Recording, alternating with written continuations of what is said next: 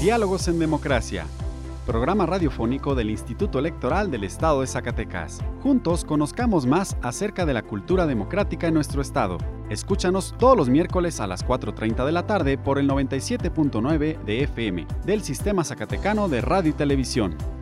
Diálogos en Democracia.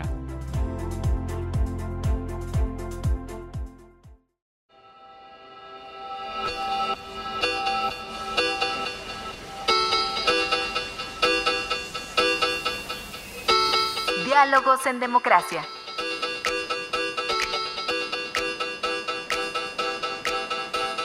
Elecciones, debates, participación. Un espacio para la cultura político-electoral. Diálogos en Democracia.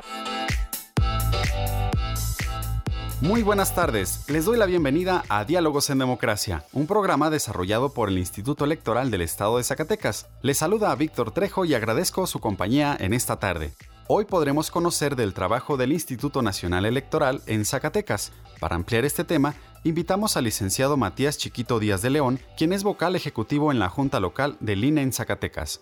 También conoceremos sobre el voto de las y los zacatecanos residentes en el extranjero y les informaremos de las últimas noticias en la materia electoral en nuestro estado. Ahora, los invito a que me acompañen a la primera sección de efemérides en voz de Cecilia Martínez. Diálogos en Democracia. Esta semana en la historia. Efemérides. Noviembre 30 de 1787. Nace Andrés Quintana Roo en Mérida, Yucatán.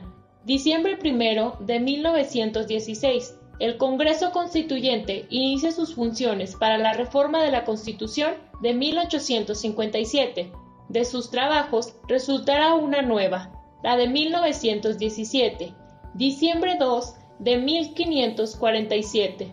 Muere Hernán Cortés Pizarro en Castilleja de la Cuesta, España. Diciembre 3 de 1914. Se instala en la Ciudad de México el gobierno provisional del general Eulalio Gutiérrez, nombrado presidente por la Convención de Aguascalientes. Diciembre 4 de 1914. Francisco Villa y Emiliano Zapata suscriben el Pacto de Xochimilco. Diciembre 5 de 1920. Muere Cuitláhuac en Tenochtitlan.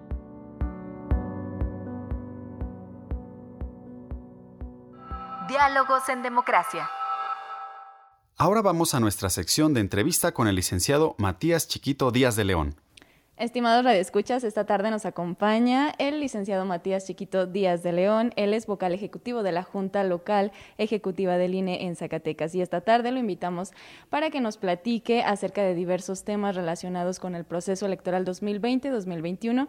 Licenciado Matías, buenas tardes. Gracias por acompañarnos en Diálogos en Democracia. Muy buenas tardes, los saludo con afecto, saludo a su auditorio y bueno, pues es un honor para nosotros participar con ustedes en este espacio con el Instituto Electoral del Estado de Zacatecas y desde luego con quienes nos escuchan. Claro que sí. Para empezar esta pequeña plática, ¿podría compartir con nuestro auditorio cómo es que el INE opera sus funciones a través de su junta local y sus juntas distritales? Bueno, mire, eh, es bueno retomar eh, en este caso, a partir de su planteamiento, creo que es relevante hacerlo. en la misión que se le ha encomendado al INE en el contexto nacional, bueno, al INE, podríamos ir al INE y a los órganos electorales de los estados.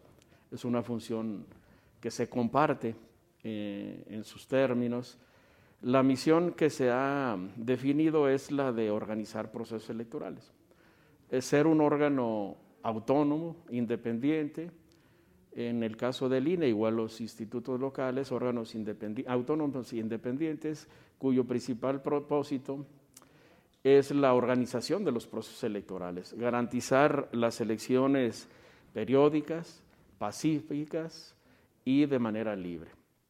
Eh, en ese marco de, eh, de regulaciones que definen una misión para los órganos electorales, el Instituto Nacional Electoral ha definido una ruta estratégica, su plan estratégico institucional, eh, con tres objetivos fundamentales, tres objetivos estratégicos, uno que tiene que ver propiamente con los procesos electorales, uno que refiere a la generación de confianza y participación ciudadana en el ámbito público, no solo en los procesos electorales, sino en todos los ámbitos públicos de la comunidad, y uno más que refiere a garantizar el ejercicio del derecho a la identidad tres objetivos estratégicos, que son los fundamentales, eh, hacer elecciones, generar confianza, participación ciudadana y garantizar el derecho a la identidad de las personas mediante la credencial para votar.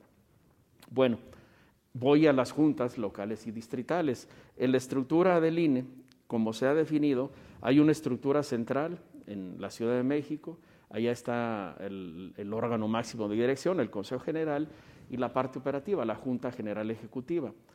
En las entidades, en las 32 entidades, hay una Junta Local Ejecutiva, en el caso de Zacatecas, esta es la Junta Local Ejecutiva del INE en Zacatecas, y en cada distrito electoral federal, en cada uno de los 300 distritos del país, en el caso de Zacatecas, en cuatro distritos electorales contamos con una junta distrital.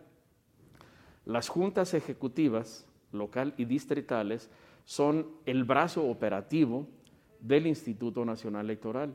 Yo le podría decir con toda claridad y objetividad que los objetivos estratégicos del instituto se cumplen a través de las juntas distritales ejecutivas del INE, a través de las juntas distritales y locales, principalmente de las distritales.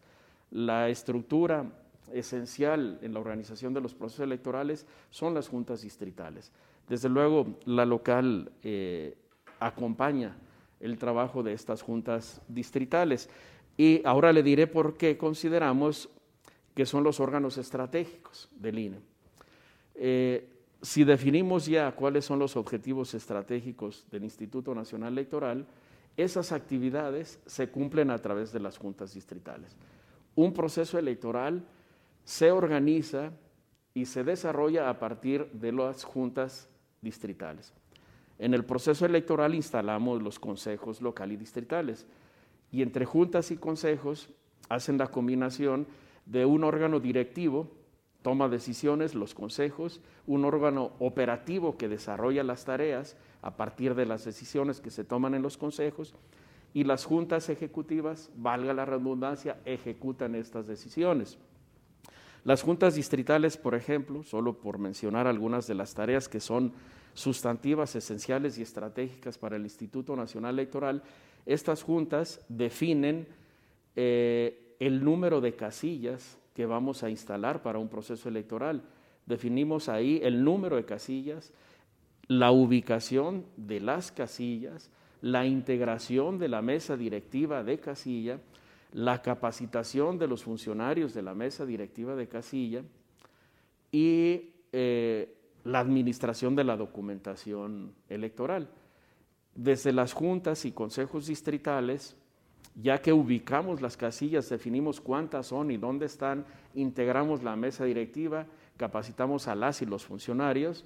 Eh, previo a la jornada electoral, estas juntas y consejos hacen llegar a las presidentas y presidentes de casilla la documentación y materiales electorales.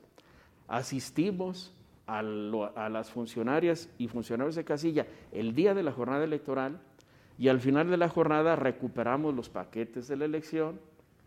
En el ámbito distrital de las juntas y consejos desarrollamos los cómputos distritales, emitimos los resultados de la elección y calificamos la elección de diputados.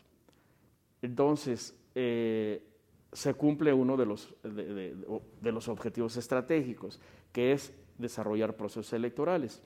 Además, en este ámbito de juntas local y distrital, se promueve la participación ciudadana vinculada a los procesos electorales y a la actividad pública en general. Cumplimos así el, el, segundo de los objetivos estratégicos y es a través de las juntas distritales que operamos los módulos de atención ciudadana donde emitimos la credencial para votar y que además es un instrumento para la identificación de las personas. Cumplimos ahí el otro de los objetivos estratégicos, garantizar el derecho, eh, el ejercicio del derecho a la identidad. Entonces, con, este eh, con este resumen yo le podría decir, los objetivos estratégicos del INE se cumplen a través de las juntas distritales y de la Junta Local Ejecutiva. Son pues los órganos estratégicos del Instituto Nacional Electoral que en el proceso electoral se acompañan de los consejos y de esta manera se le da sustancia a las responsabilidades del INE. Son la sustancia del Instituto Nacional Electoral, son los órganos estratégicos del INE. Así es, eso es por una parte los trabajos exclusivos del INE, pero a partir de la reforma electoral del 2014 se estableció una estrecha vinculación del INE con los OPLES, es decir, con los institutos electorales locales eh, en cada uno de los estados. ¿Podría usted platicarnos qué aspectos destaca de este trabajo coordinado en, específico con el Instituto Electoral del Estado de Zacatecas? Bueno, mire, déjale una, una reseña breve de cómo, de cómo abordamos la reforma eh, en 2014. Eh, una reflexión que vale la pena porque a partir de ahí hemos ido construyendo. Cuando vino la reforma en el 13, eh, bueno, en finales del 2, el 2 de diciembre, 2 de diciembre del 12 se, firmó el llamado Pacto por México. Y en ese pacto, en, el acuerdo 5, venían las reglas para la reforma política electoral. Y de ahí empezamos a derivar o a imaginar al menos lo que vendría en el mediano plazo. Eh, durante 2013 trabajamos estos aspectos de la posible reforma y cuando se publicó el decreto en febrero del 14, la primera reacción del INE a nivel central fue cómo enfrentar eh, las responsabilidades que se nos asignaban como INE.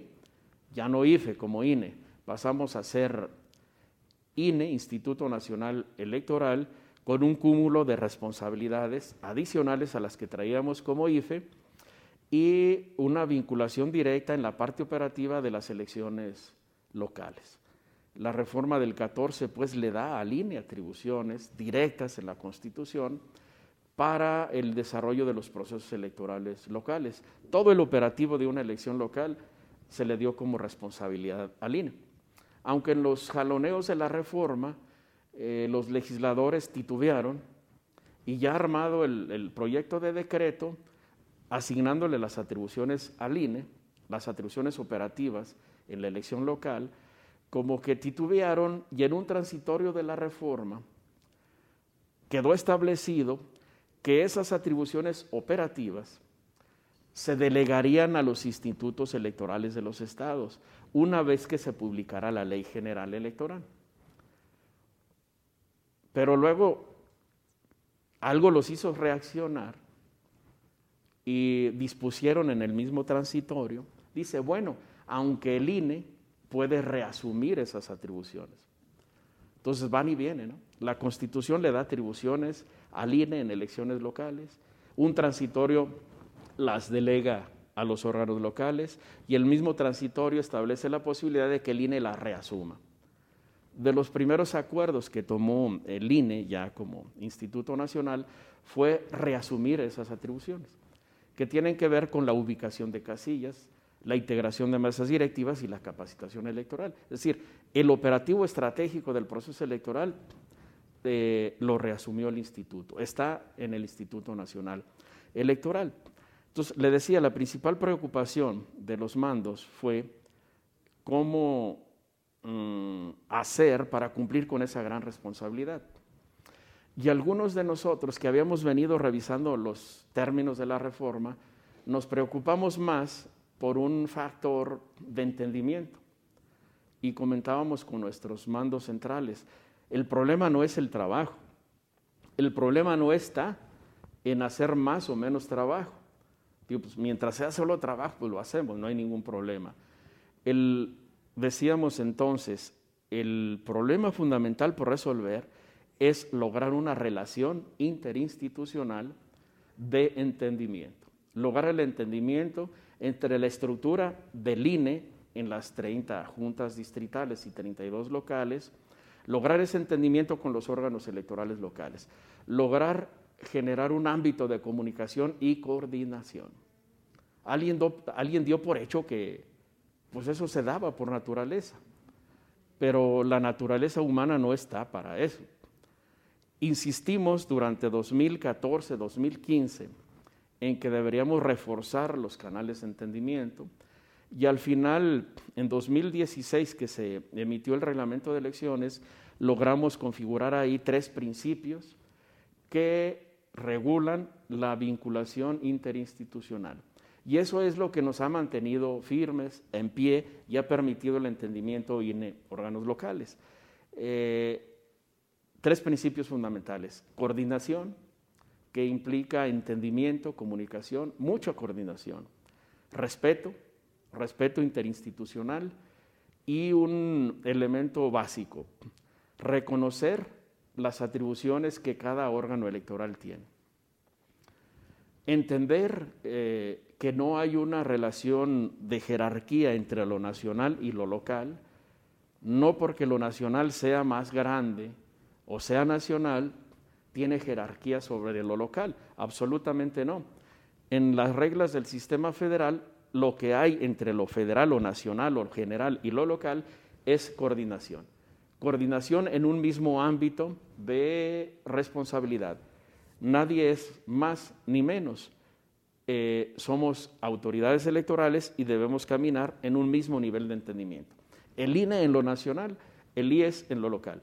El INE es autoridad en lo nacional y el IES es autoridad igualmente en lo local.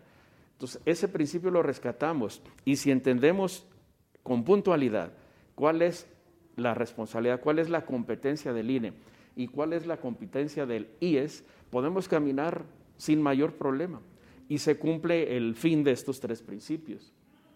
Coordinación, respeto y reconocimiento mutuo de las atribuciones que cada órgano electoral tiene. Y yo le diré en la experiencia que llevamos el 14 para acá, en aquellas entidades donde los funcionarios, ya sea del INE o del órgano local, no han logrado entender el ámbito de competencia del INE y del órgano local, hay conflictos. Hoy en día tenemos dificultades en algunas entidades por los entendimientos eh, y entidades no lejanas, donde no ha sido posible todavía hoy en día entender cuál es el ámbito de responsabilidad de cada órgano y se generan fricciones. Afortunadamente el INE nacional siempre ha interferido de manera positiva y el trabajo resulta. En Zacatecas yo le diré a cuatro años ya, cuatro años, dice, que pronto pasa el tiempo cuatro años que me incorporé al Instituto Nacional Electoral en, Zacatecas, pues hemos logrado un proceso de entendimiento con el consejero presidente, el maestro Virgilio, con el consejo mismo, consejeras y consejeros, inclusive con la parte ejecutiva, con las direcciones ejecutivas, hemos logrado un buen entendimiento. Yo le podría decir, salvo lo que diga el maestro Virgilio, que no hay ni un solo desaguisado entre en, la relación interinstitucional.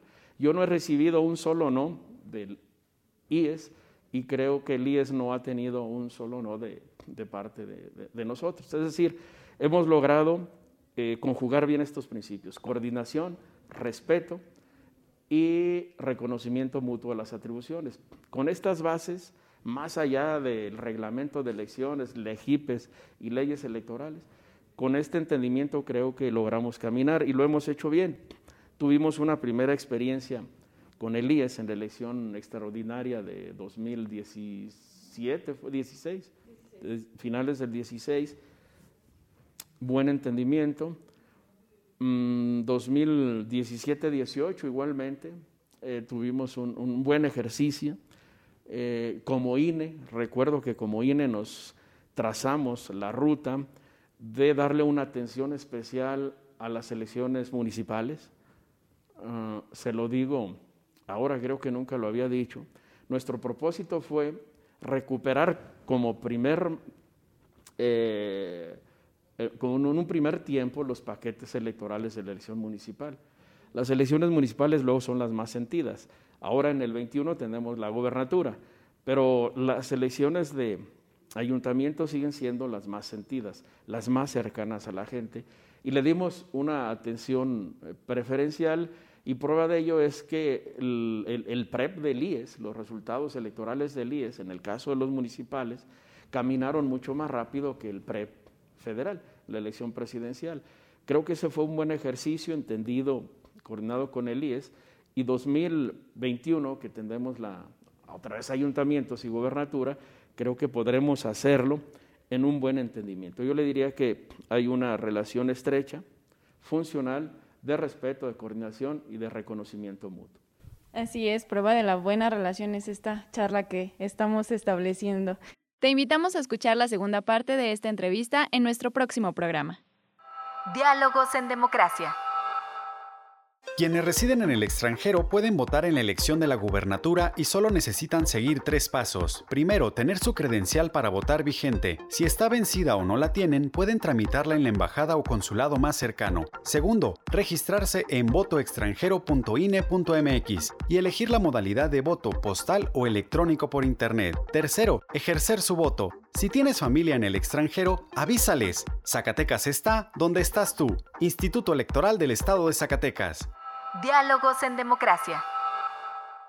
El voto de las y los zacatecanos residentes en el extranjero es un derecho reconocido en nuestra Constitución. Te invito a conocer cómo pueden ejercer sus derechos nuestros paisanos en la siguiente cápsula. En 2021 será posible votar desde el extranjero en la elección de la gubernatura en Zacatecas. ¿Qué necesitan nuestros paisanos de Zacatecas que residen fuera de México para votar? Necesitan tener su credencial para votar vigente y registrarse para votar. Anteriormente solo había quienes tenían su credencial para votar tramitada en México, pero desde el año 2016 ya es posible tramitar la credencial para votar desde los consulados y embajadas de México en el extranjero. Actualmente existen más de 37.000 zacatecanos que ya la tramitaron y recibieron en su domicilio en el extranjero.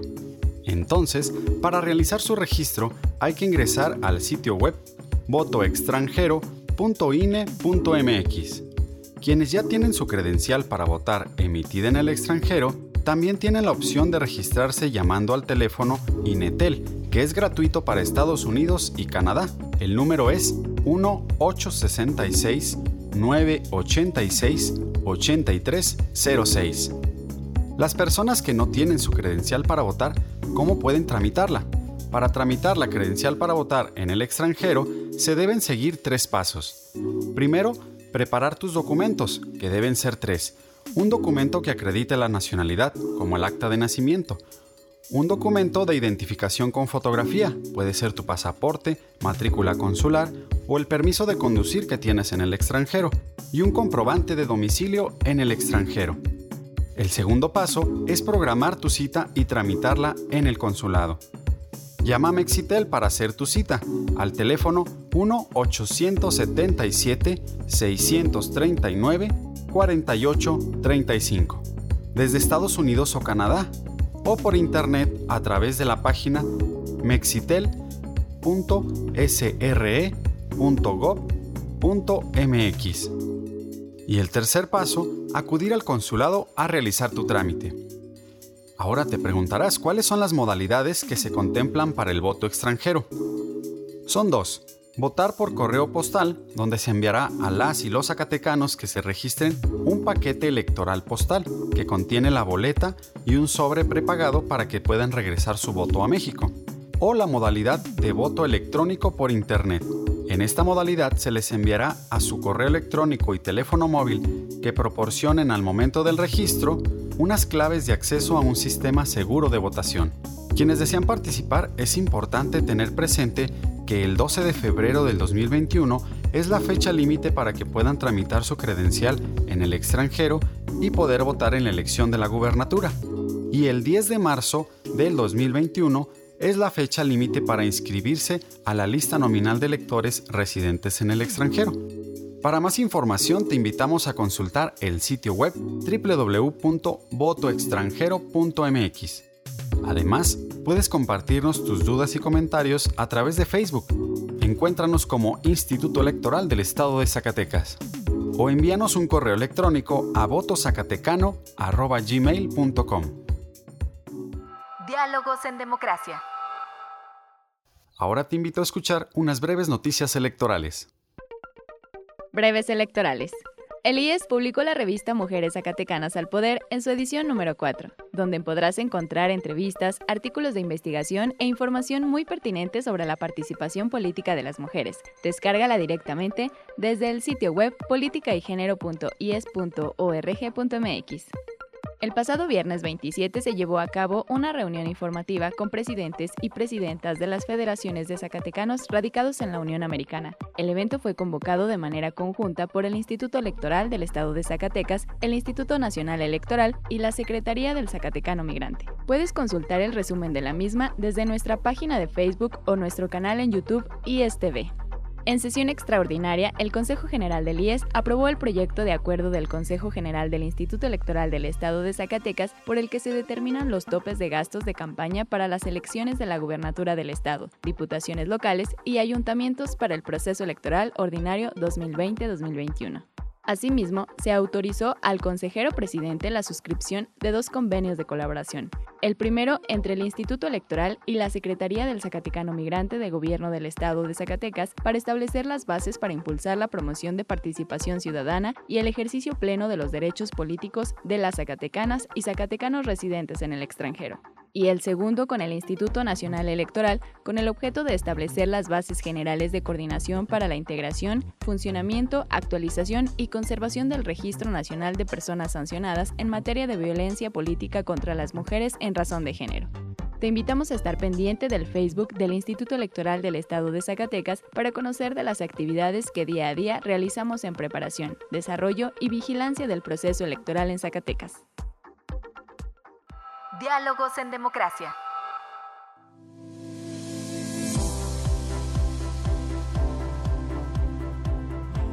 Estimado Red Escuchas, esta tarde hemos llegado al final de esta emisión. Agradecemos su compañía y les invitamos para que nos vuelvan a acompañar el próximo miércoles. Agradecemos también al Sistema Zacatecano de Radio y Televisión y en especial a su directora Teresa Velázquez el apoyo para la difusión de este programa. Les invitamos a visitar nuestros perfiles en redes sociales. En Facebook nos encuentran como Instituto Electoral del Estado de Zacatecas y en Twitter como arroba ISS. Se despide de ustedes Víctor Trejo, agradeciendo la colaboración de Carolina López, Cecilia Martínez y Horacio Rodríguez. Muchas gracias y hasta la próxima. Programa producido por el Instituto Electoral del Estado de Zacatecas. Diálogos en Democracia.